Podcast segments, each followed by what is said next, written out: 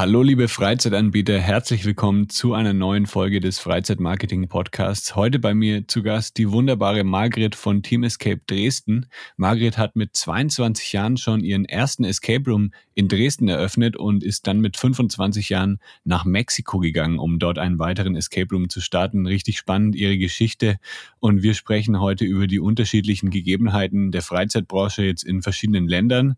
Ähm, wir erfahren, warum Mexiko nicht unbedingt der beste Standort für einen Escape Room war. Das ist der Freizeit-Marketing-Podcast mit Jan Stein. Höre spannende Interviews mit Gästen aus der Freizeitbranche und erfahre, wie Marketing Spaß machen kann und dir Monat für Monat viele neue Buchungen bringt. Der Podcast für alle Freizeit- und Erlebnisanbieter. Lass uns dafür sorgen, dass deine Buchungen durch die Decke gehen.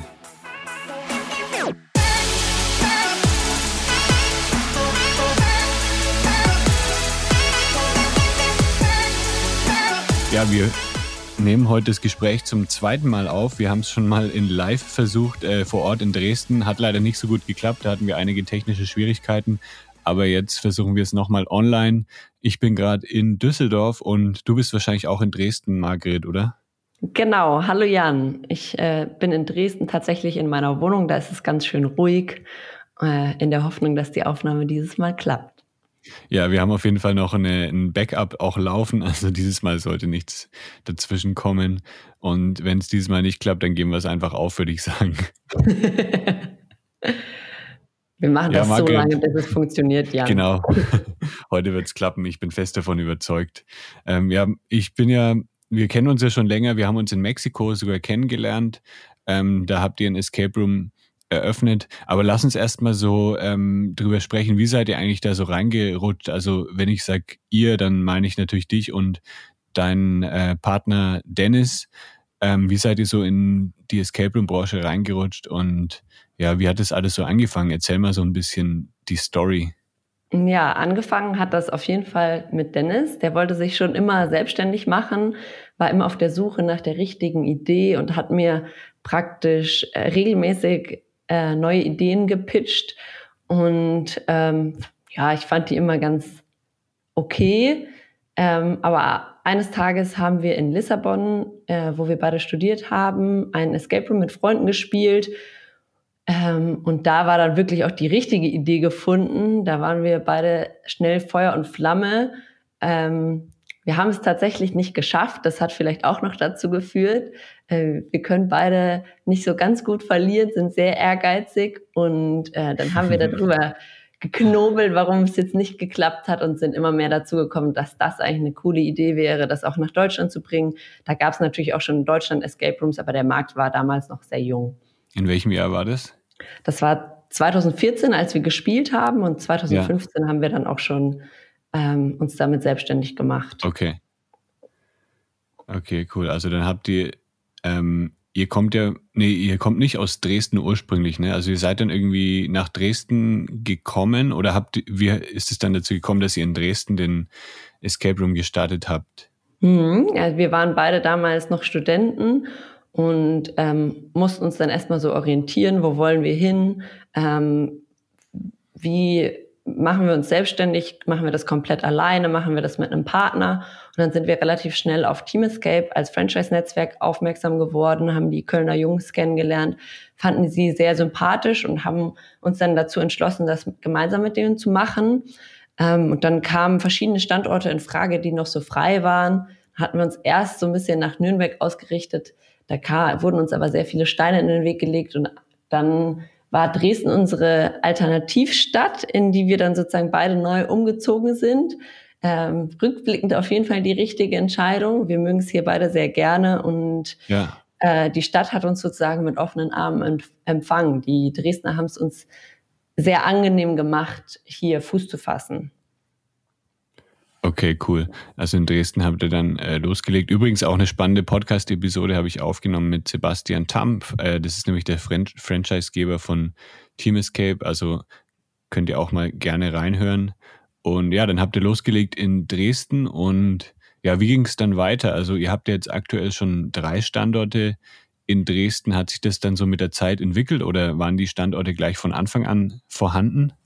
Mm, genau, wir haben angefangen mit einem Standort mit zwei Räumen. Wie gesagt, wir kamen beide aus dem Studium. Die Idee war sehr neu. Man wusste nicht genau, wie ist die Nachfrage, funktioniert das alles so. Ähm, das kam aber alles sehr gut an. Also 2015 haben wir diesen ersten Standort aufgebaut und fertiggestellt. Und die Nachfrage war direkt so hoch, dass wir gemerkt haben, okay, da besteht Potenzial für mehr. Äh, dann haben wir in den darauffolgenden Jahren jeweils nochmal einen Raum dazu gebaut. Die sind dann sozusagen an anderen Standorten, einfach weil wir an der ersten Fläche keinen Platz mehr hatten.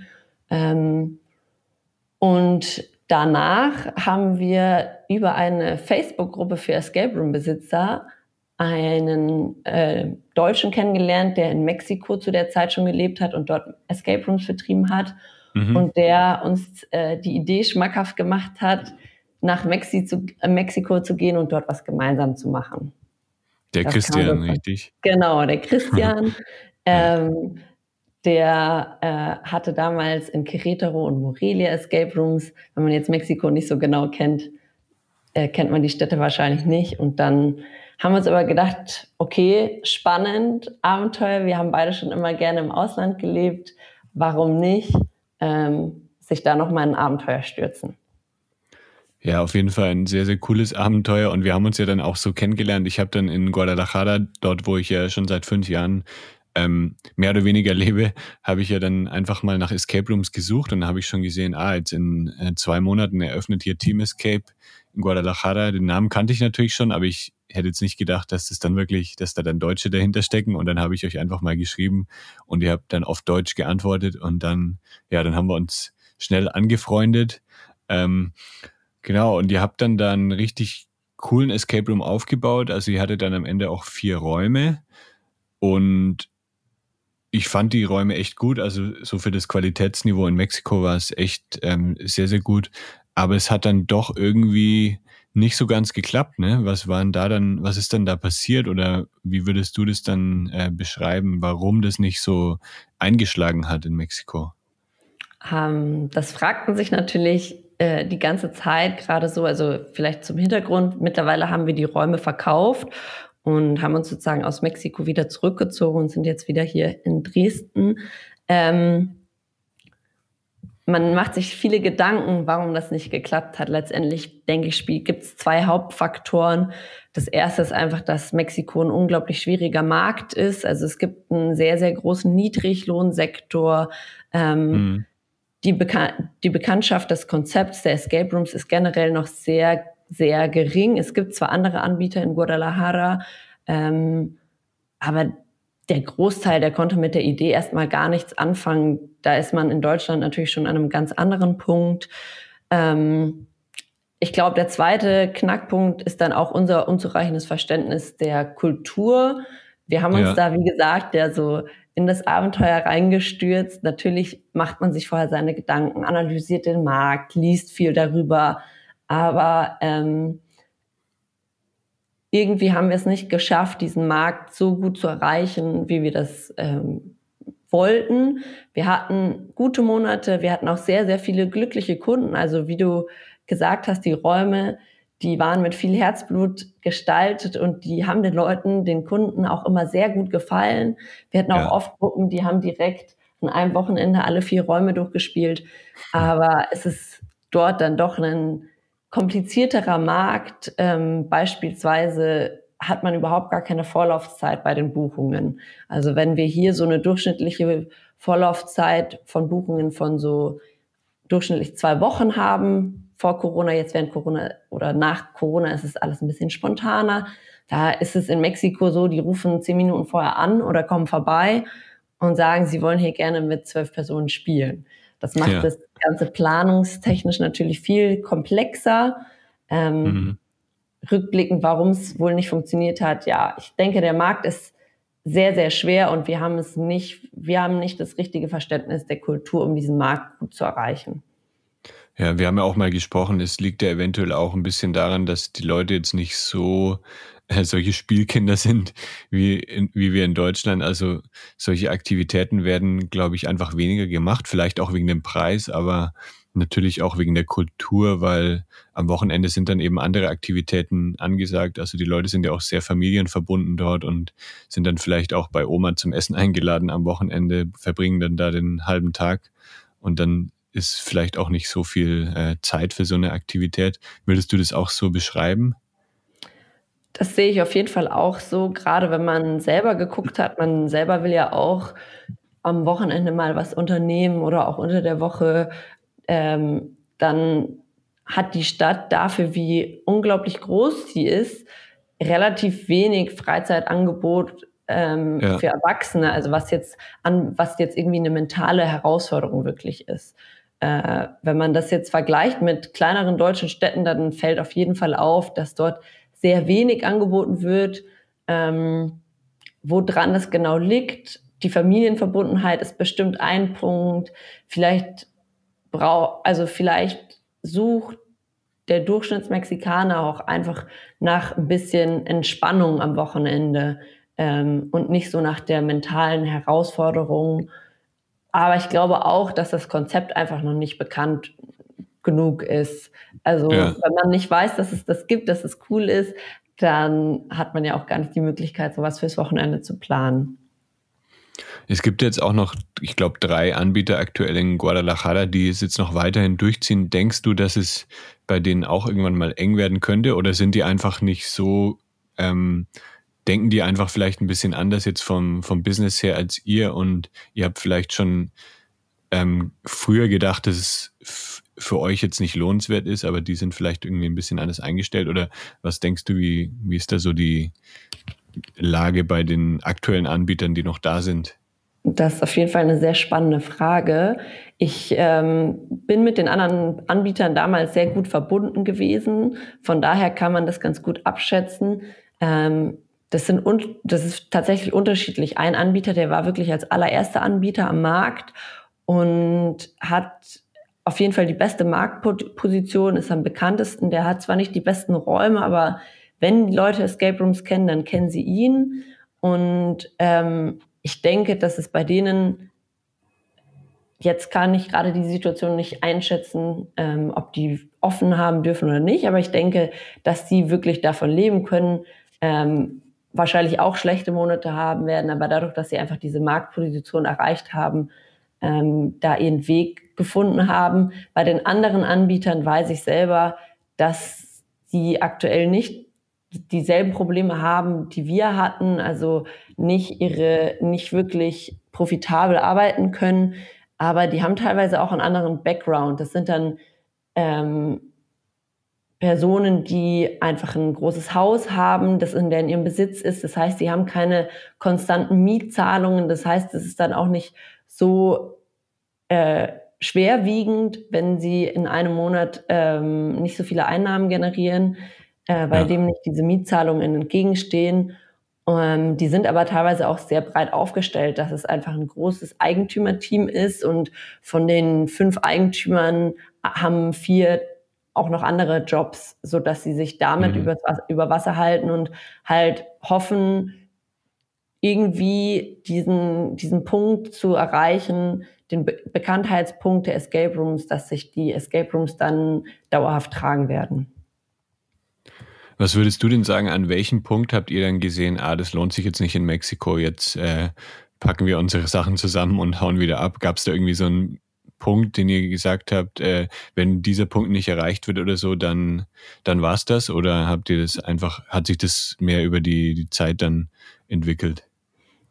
Also es gab jetzt nicht den einen Moment. Wir haben dadurch, dass wir drei Partner waren, also mein Partner hier aus Deutschland, der Dennis und dann Christian, haben wir natürlich auch immer gemeinsam geplant, was sind unsere Ziele für dieses Jahr, was möchten wir erreichen ähm, und haben das daran relativ klar festgemacht und haben dann uns so, als sich abgezeichnet hat, dass es mal einen Monat sehr gut läuft, aber dann halt auch wieder zwei Monate nicht so gut, ähm, uns selbst sozusagen so ein Zeitlimit gesetzt, an dem wir es noch ausprobieren, alles machen, was in unseren Augen Sinn macht, Sales, ähm, neues Marketing-Team. Also wir hatten am Ende tatsächlich ein richtig großes Sales-Team, was man ja. sich in Deutschland gar nicht, was hier wirklich unüblich ist für den Markt. Ähm, und konnten damit auch Erfolge erzielen, aber nie in dem Maße, dass wir gesagt hätten, okay, das wollen wir unbedingt. Ähm, also das, das lohnt sich, das hat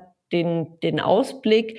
Ähm, was aber wirklich eher treibend war, war auch so die Perspektive, will man in Guadalajara noch mehr länger bleiben, denn es war schon ein ja. deutlicher Unterschied, wenn man selber vor Ort ist, präsent ähm, als Management-Team, dann geht mehr voran. Es ist sehr schwer, wenn man nicht präsent ist dort vor Ort, das von Deutschland aus oder auch von einer anderen mexikanischen Stadt aus für Christian jetzt äh, zu managen. Und das ist dann ja. kraftraubend dann muss man sich irgendwann überlegen, in welchem Verhältnis steht es zu dem, was dann rumkommt. Ähm, hinzu kommt aber auch, dass uns wirklich außenrum manchmal oder öfter unschöne Dinge passiert sind. Unsere Mitarbeiter, die sind, äh, sollten Elektrokleinteile kaufen gehen in der Stadt, kamen zurück ohne Fahrrad ähm, und kamen irgendwie in eine Schlägerei, weil sie überfallen wurden. What? Unsere Chefin wurde vor der Haustür ähm, ja über, praktisch überfallen, ist zum Glück nichts passiert, aber oh diese Ereignisse häufen sich dann doch. Ähm, ja. Und das bringt er dann natürlich auch nochmal dazu, anders darüber nachzudenken.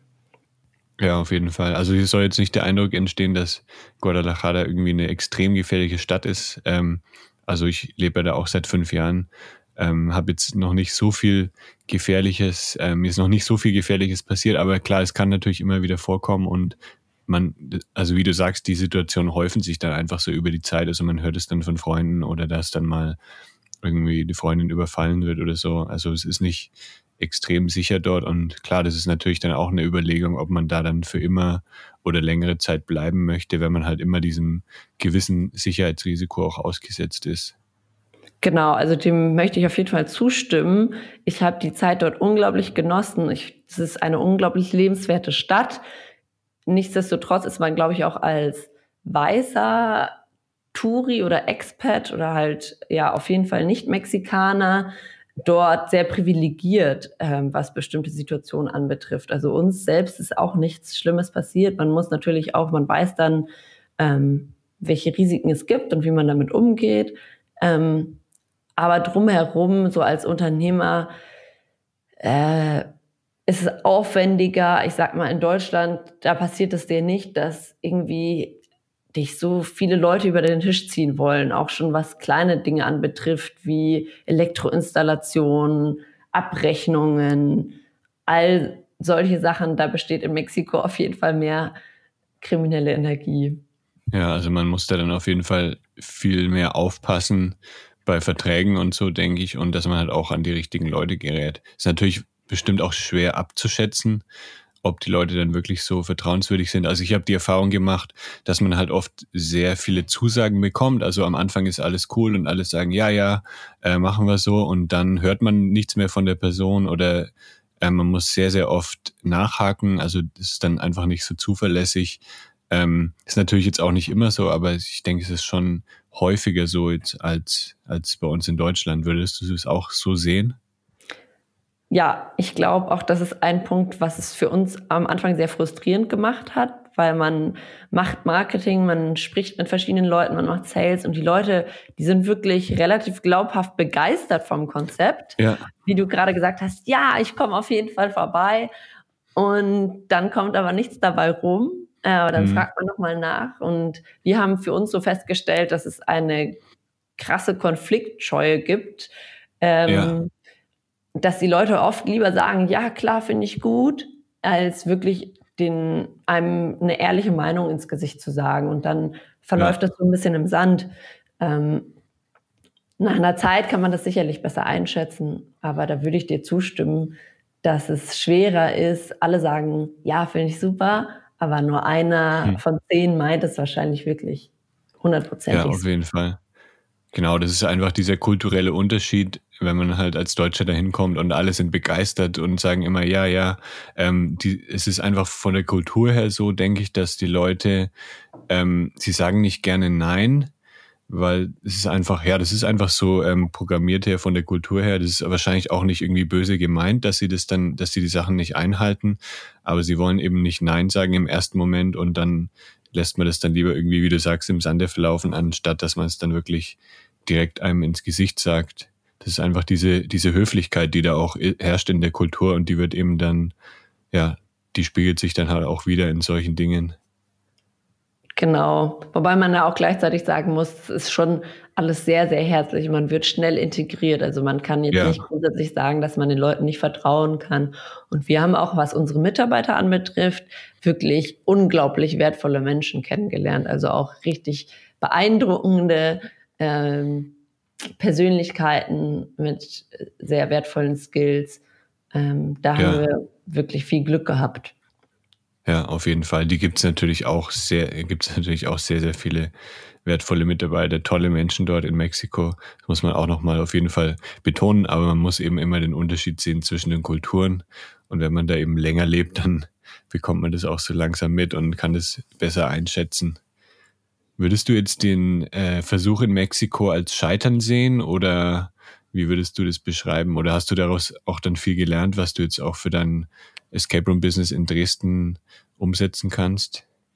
Ähm, klar, es ist irgendwo ein Scheitern, weil man hat das Projekt wieder verkauft, wobei ich, für mich fühlt es sich jetzt nicht so an. Ich habe, es, es war sozusagen eine sehr äh, aufwendige Lehr Lehrstunde für das Leben. Man hat unglaublich viel gelernt, vor, angefangen bei der Sprache bis zu den kulturellen ähm, Unterschieden, auch wenn ich da nicht behaupten würde, dass ich jetzt die mexikanische Kultur wirklich durchstiegen habe.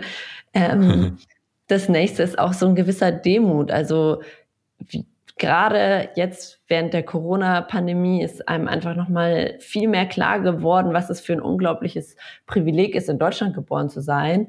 Ähm, wir haben dann einfach so Systeme wie Kurzarbeit und natürlich ist die Situation für uns auch stressig, aber wenn man mal den anderen Blick hatte, wo in einem System, mhm. wo die Sozialversicherungen nicht so gut greifen, wo Personen einfach viel schneller von heute auf morgen ihren Job los sind und nichts, dann nichts bekommen, dann ähm, ja, setzt das, das Ganze oftmals sehr in Rela Relation. Und gleichzeitig finde ich, kann man sich davon das eine ganz große Scheibe abschneiden von dieser Fähigkeit mit den Situationen, wie sie dann kommen, auch wenn sie erstmal niederschmetternd sein mögen, äh, dann trotzdem umzugehen und auch mit einem Lächeln im Gesicht. Also die Mexikaner haben teilweise krasse Schicksalsschläge und bleib, behalten sich ja. trotzdem diese Positivität im Leben und so eine gewisse Leichtigkeit. Das finde ich fehlt uns Deutschen manchmal. Da könnten wir uns ein bisschen an denen orientieren. Also du hast dann vor allem äh, von der Kultur, vom Menschlichen her viel gelernt in deiner, in deiner Zeit in Mexiko. Das auf jeden Fall. Es hat mich auch an meine Grenzen teilweise gebracht, die einzelnen Komfortzonen so ein bisschen ja. ähm, ausgetestet. Ich habe natürlich auch Learnings mitgenommen äh, für unseren Escape Room hier. Mir ist jetzt viel bewusster, wie unterschiedlich Märkte eben sein können, aber gleichzeitig hat man dort viel ausprobieren können, was man jetzt hier irgendwie testen kann. Also wir haben dort zum Beispiel mit einem Künstler zusammengearbeitet, der äh, Kulissen gemalt hat in den Räumen. Und diese Kulissen waren wirklich, also richtig überzeugend. Echt viele der Spieler haben das, haben im Nachhinein so gesagt, wie, das war keine echte Steinwand. Also das ist zum Beispiel so ein Learning, was ich jetzt für den Aufbau neuer Escape Rooms durchaus in Betracht ziehen würde, dass man eben nicht immer eine komplette Steinwand aufbauen muss, äh, sondern dass man durch so durch Malerei und durch kleine Kniffe da extrem viel leisten, äh, extrem viel Atmosphäre aufbauen kann. Ähm, und auch andere Sachen, sicherlich was so Personalführung anbetrifft, ähm, da hat man natürlich auch verschiedene Learnings mitgenommen, die man jetzt auch in Deutschland wieder nutzen kann. Was noch dazu kommt, ist auf jeden Fall, dass man einfach mal so einen Blick von außen hatte. Wenn man länger von seinem eigenen Escape Room hier in Deutschland weg ist und dann wiederkommt, dann fallen einem auf immer ganz andere Dinge auf. Wenn man da so im Alltäglichen drinsteckt, wird man ja manchmal so ein bisschen betriebsblind und dann kommt man nach anderthalb Jahren zurück und denkt sich so, ach Mensch, der Prozess ist aber ganz schön kompliziert. Wieso verändere ich das nicht? Dann spare ich mir hier viel Arbeitszeit. Ja. Jetzt ist ja die Escape Room Branche schon extrem von Männern dominiert. Wie, wie fühlten sich das dann an, so als, als Frau, vor allem als 22-jährige Frau damals? Das ist ja dann bestimmt schon krass, da in so eine Branche reinzukommen. Oder kannst du dir vielleicht vorstellen, woran das liegt, warum schon eher Männer ein Escape Room eröffnen als Frauen? Das liegt bestimmt daran, dass grundsätzlich mehr Männer sich in Deutschland selbstständig machen. Äh, ich glaube, da mhm. gibt es immer noch einen krassen äh, Zwist zwischen Selbstständigkeit oder einen krassen Spagat sozusagen ähm, in unserer Gesellschaft einfach. Aber ähm, wenn du jetzt danach fragst, wie das dann für mich war, ich muss natürlich auch dazu sagen, ich habe das mit meinem Partner ja zusammen gemacht. Von daher hatte ich da viel Rückendeckung und auch Unterstützung. Anfangs wurde ich oftmals nicht wirklich ernst genommen. Also es war schon so, dass gerade in Bankgesprächen ähm, so der Smalltalk mit mir geführt wurde. Und wenn es dann mhm. um das Tatsächliche ging, hat man sich an meinen Partner gewandt. Äh, ja. Das hat mich aber sicherlich auch gechallenged, äh, mich da dann umso mehr zu belesen, damit ich die richtigen Fragen stellen kann, damit ich es auch alles durchsteigen kann. Von daher kann ich auch alle Hörerinnen da draußen nur ermutigen, einfach auch immer zu fragen und sich nicht ähm, ja, manchmal wird man dann so in so eine bestimmte Position gestellt oder hat vielleicht auch das Gefühl, dahin zu, sich dahingestellt zu werden, ähm, sich gar nicht erst in diese Position stellen zu lassen, mutig sein, ähm, Fragen zu stellen. Ich glaube, das ist einer der wertvollsten Punkte der Selbstständigkeit. Keiner weiß, wie alles funktioniert. Und wenn man ja. merkt, irgendwo fehlen einem Kompetenzen, dann muss man daran arbeiten, wie man sich entweder diese Kompetenzen selbst beschafft oder wo man sich Hilfe holen kann. Ähm, warum es weniger Frauen in der Escape Room Branche gibt, ansonsten ist natürlich eine spannende Frage, weil gerade dieses gestalterische, ähm, wieso sollte das Frauen weniger liegen, mhm. kann ich dir so nicht beantworten. Ich denke, es liegt wirklich an dieser Kultur, dass Selbstständigkeit nach wie vor männlich dominiert ist. Ja. Was würdest du denn sagen, was sollte man beachten, wenn man einen Escape Room eröffnet? Also es gibt ja schon sehr, sehr viele Escape Rooms in Deutschland, aber es kommen auch immer wieder welche dazu. Und vielleicht hört ja auch der eine oder andere zu, der jetzt gerade dabei ist, einen Escape Room zu eröffnen. Gibt es da irgendwie so ein paar Tipps, die du jetzt ähm, den Leuten mitgeben kannst oder auch Sachen, die du gelernt hast, als du deinen ersten Escape Room eröffnet hast? Lässt mhm. sich dann bestimmt auch auf andere Freizeitaktivitäten übertragen, also nicht nur Escape Rooms? Mhm. Als allererstes würde mir da tatsächlich eine sehr, sehr genaue Marktanalyse einfallen. Also ich würde den Ort, jetzt gerade wenn es um Escape Room geht, da gibt es jetzt viel äh, Konkurrenz bereits, je nachdem, in was für eine Stadt man geht, würde ich wirklich gut analysieren, ähm, wie sind die örtlichen Gegebenheiten, wie ist die Gesellschaftsstruktur dort aufgestellt, gibt es viele alte Menschen, gibt es viele junge Menschen, ähm, gibt es viele Unternehmen, ähm, das schon dabei zu berücksichtigen, wenn, gerade wenn man jetzt mehr in die Teambuilding-Richtung gehen will, ähm, ist es vielleicht sinnvoll, mehrere Räume aufzubauen, die man dann wirklich gut für auch größere Teams anbieten kann. Also das geht ja schon sehr ins Detail. Mein erster Punkt wäre auf jeden Fall eine gute Marktanalyse. Das nächste hatte ich gerade schon so ein bisschen angesprochen, sich wirklich gut zu überlegen, welche Fähigkeiten bringt man mit welche Fähigkeiten hat man eher nicht, also was liegt einem nicht so sehr. Bei uns war das zum Beispiel eine sehr große Unterstützung vom Franchise-System. Die kümmern sich um alles, was unsere Website anbetrifft, die IT. Da habe ich einen Ansprechpartner, der kennt sich aus, der ist sehr, sehr hilfsbereit. Ähm, der ist auch sehr, sehr fix immer. Das heißt, wenn ich da ein Problem habe, rufe ich dort an und es wird für mich gelöst. Dann muss ich mich nicht, muss ich mich nicht da extra irgendwie in Codes einlesen und das alles selber lernen. Ähm, ja. Du bist, glaube ich, auch ein sehr gutes Beispiel dafür, wenn ich jetzt nicht die Fachfrau bin für Marketing, AdWords, gerade auf Facebook, das wird ja auch immer komplizierter, äh, dann ist es sicherlich geschickt, sich dort einfach eine Unterstützung zu holen. Ich glaube, es ist immer wichtig, als Selbstständiger oder Geschäftsführender ähm, schon einen Überblick zu, zu erhalten, also schon zu wissen, was da vonstatten geht, wie das funktioniert. Aber gerade wenn man da, man kann sich nicht auf alle Bereiche perfekt, man kann nicht allen Bereichen perfekt ähm, gerecht werden. Ja. Und da ist es sicherlich eine coole Lösung, wenn man dann jemanden hat wie dich, der einfach da der Profi ist, der sich jeden Tag damit beschäftigt und sich viel, viel besser auskennt, ähm, den mit ins Boot zu holen. Und eine dritte Sache wäre vielleicht auch noch so, was ich jetzt über die Zeit gelernt habe. Ähm, Teamwork, so passend das klingt, Team Escape und Teamwork. Ähm, ich bin immer wieder überrascht. Man hat zum Beispiel Spielleiter und wenn man die besser kennenlernt, stellt sich heraus, okay, die sind total, totale Arduino-Freaks. Also Arduinos sind so kleine Computer, mit denen wir Raumtechnik steuern können.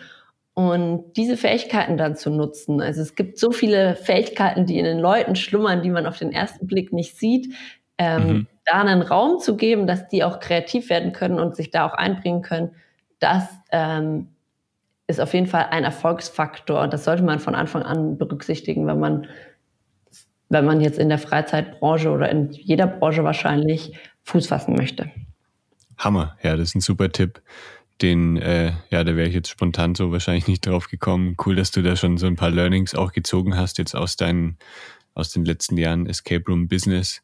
Ähm, jetzt habe ich noch eine Frage, auf die du dich, glaube ich, auch schon vorbereitet hast. Ähm, hast du noch so ein paar verrückte Stories auf Lager aus den Escape Rooms in Mexiko? Ist jetzt ganz spontan natürlich. ich weiß nicht, äh, hast ja schon vorher ein bisschen überlegt, aber dann hast du ja vielleicht auch noch ähm, viel coolere Stories gefunden, jetzt nach, ah, nach ein bisschen Recherche. Umso länger man darüber nachdenkt, man stellt sich die Frage ja selber nicht so oft. Ähm, ich glaube, ich bleibe bei dem Punkt, den ich dir auch zuletzt erzählt hatte. Wir hatten tatsächlich sehr, sehr spannende Kunden in Mexiko. Also vom äh, mexikanischen Michael Ballack, Ramon Morales, also das ist ein Ex-Fußballspieler und jetzt Fußballtrainer, der mit seinen Kindern dort ankam und die Räume total gefeiert hat, über Alfonso Cuaron, den kennt vielleicht der eine oder andere, der äh, von Oscar-Preisverleihungen, der hat zum Beispiel Gravity oder Roma ähm, regissiert, der ist Regisseur davon. Ähm, der hat bei uns gespielt mit seiner Tochter gleich alle Räume. Cool. Ähm, was vielleicht auch noch so ein Fun Fact ist, uns sind in Mexiko tatsächlich Straßenkatzen zugelaufen, mit denen wir uns so sehr angefreundet haben, dass wir sie mit nach Deutschland genommen haben, die jetzt äh, weiter hier mit uns zusammen wohnen. Und noch ein Fun Fact, die eine Katze kann sogar äh, Pfötchen geben. Oder High Five, oder? Genau, High Five. Ja, High Five. Äh, erschossen, erschießen kann man sie auch. Also wenn man Peng macht, dann fällt sie um. Das muss so eine mexikanische Straßenkatze natürlich können. Sehr smarte Katze auf jeden Fall. Und wenn du jetzt nochmal die Gelegenheit hättest, einen Escape Room zu eröffnen, wo würdest du das dann machen und welches Thema würdest du wählen? Hm. Ich glaube, ich spiele die Frage an dich zurück. Es ist eine sehr spannende Frage. Nachdem du aber ja so der Escape Room-Fan bist, ähm, ja, würde ich das eigentlich ganz gerne mal von dir wissen. sehr cool. Also ich ähm, wüsste jetzt vielleicht gar keine genaue Stadt, wo ich das eröffnen würde, aber ich würde, glaube ich, mir echt eine richtig coole Location suchen, die an sich einfach schon cool ist. Also irgendwie sowas wie eine alte Burg oder so, wo man halt nicht viel verändern muss, wo man an sich schon einfach ein geiles Setting hat und da dann eben ein Escape Room draus bauen kann. Eine Burg ist wahrscheinlich nicht so einfach zu bekommen, aber eigentlich ein ganz cooles Beispiel ist jetzt auch ähm, der Daniel Steinbach von Verschlusssache. Bei dem waren wir jetzt vor ein paar Tagen auch zum Spielen. Der hat nämlich in einem Trainingsbergwerk in Recklinghausen ein Escape Room eröffnet. Das heißt, da ist man dann wirklich, also man ist nicht wirklich unter Tage, weil das ist, das Trainingsbergwerk ist ähm, auf, also auf ganz normalem ähm, Bodenlevel, also auf null Meter sozusagen. Ähm, und man fühlt sich aber wirklich, als wäre man da hunderte Meter unter der Erde und dann ist man da halt in einem Escape Room drin. Und das ist einfach von sich aus ein richtig geiles Setting. Man muss da echt nicht mehr viel machen, um eine coole Atmosphäre zu schaffen. Und ich denke, wenn ich mir ein Escape Room aufbauen würde, dann würde ich auch sowas suchen, weil man halt da auch ein Alleinstellungsmerkmal hat. Ähm, wenn man sich jetzt eben einen Raum mietet, dann muss man da halt ähm, ja, muss man schon sehr kreativ sein, um da noch was Neues zu erschaffen. Haben natürlich auch eine, einige Anbieter geschafft, wie jetzt zum Beispiel ähm, äh, der Dirk vom Alma Park, der hat jetzt einen richtig krassen Escape Room umgesetzt äh, mit der Erbe Draculas und jetzt auch Code Agency in Düsseldorf. Da haben wir gestern in Poltergeist gespielt. Also die haben auch nochmal ähm, aus einem normalen Kellerraum so eine krasse Kulisse rausgeholt. Also man kann natürlich mit viel Investitionen auch sehr viel machen. Aber wenn man jetzt vielleicht eine geringere Investitionssumme hat, dann könnte man vielleicht auch überlegen, dass man halt dann eher auf eine coole Location geht, die dann eben ja ein Herausstellungs-, Alleinstellungsmerkmal hat. Finde ich eine sehr, eine sehr, sehr gute Idee. Ich habe das auch tatsächlich oft, dass ich an so Orten bin, irgendwo in Katakomben mal die Möglichkeit habe, da runterzukommen und dann denke ich mir mal, wow, das wäre auch eine ganz coole Escape Room Kulisse. Äh, ja ist dann immer wahrscheinlich noch mal eine Herausforderung, das dann auch wirklich alles so abzusichern, dass man eine Zulassung bekommt. Aber ich finde, dieser mhm. Flair, den solche Orte haben, der ist einfach einmalig. Den kriegt man natürlich mit einer Kulisse auch nahezu hin, aber so ein Bergwerk, denke ich mal, hat dann ja doch noch mal einen anderen Vibe als ja so ein ja ähm, ist einfach nochmal so ein eigener Vibe. Genau, muss man vielleicht gar nicht vergleichen. Ja. Finde ich auf jeden Fall einen spannenden Ansatz. Und jetzt noch eine ganz überraschende Frage zum Ende. Welches ist denn dein Lieblings-Escape Room? Du hast nur eine Auswahl, du musst dich für einen entscheiden. Hm, schwer, die Wahl, Qual der Wahl. Mir äh, fällt da direkt in Prag ähm, The Chamber ein. Und zwar äh, ist das so ein, auch so ein Kellerkonzept und da hatte ich einfach ähm, eine unglaublich gute Zeit. Da bin ich selber wieder in diesen richtigen Rätselflow gekommen, weil man selber Escape Rooms aufbaut, dann hat man ja auch manchmal so einen verschulten Blick da drauf und ähm, ja. kommt vielleicht gar nicht mehr so krass in das Spielgeschehen. Das haben wir zusammen mit unserem Partner, bevor wir in Mexiko das aufgebaut haben, gespielt. Und ähm, das hat auf jeden Fall großen, großen Spaß gemacht. Cool. The Chamber in Prag verlinke ich natürlich auch noch dann in den Show Notes. Und eure Website verlinke ich auch noch auf lebegeil-media.com slash podcast. Da findet ihr noch alle Infos über die Sachen, äh, die wir jetzt heute behandelt haben. Und dann würde ich sagen, vielen, vielen Dank, Margret, für deine Zeit. Es war ein richtig cooles Gespräch. Ich schicke ganz liebe Grüße nach Dresden und wir sehen uns dann hoffentlich nochmal in den nächsten Monaten, solange ich noch hier bin. Und sonst dann vielleicht auch mal wieder in Mexiko. Das hoffe ich auch, sehr, sehr gerne. Ähm, es freut mich, dass es nochmal geklappt hat. Ja, jetzt äh, bin ich gespannt. Ich höre gleich die, die, Tonspur an, ob alles gut aufgenommen wurde. Und sonst machen wir halt nochmal eine dritte Version. Alle guten Dinge sind drei. Hoffentlich zwei. Hoffentlich zwei. Also mach's gut, Margret. Vielen Dank. Mach's gut. Ciao. Das war der Freizeit-Marketing-Podcast von Lebegeil Media. Um regelmäßig hilfreiche Marketing-Tipps für dein Freizeitbusiness zu erhalten, klicke jetzt auf Abonnieren hier auf Spotify oder bei Apple Podcasts. Möchtest du mehr Buchungen für deine Freizeitaktivität erzielen, dann suche dir einfach einen Termin für ein kostenloses Kennenlerngespräch auf lebegeil-media.com/termin aus.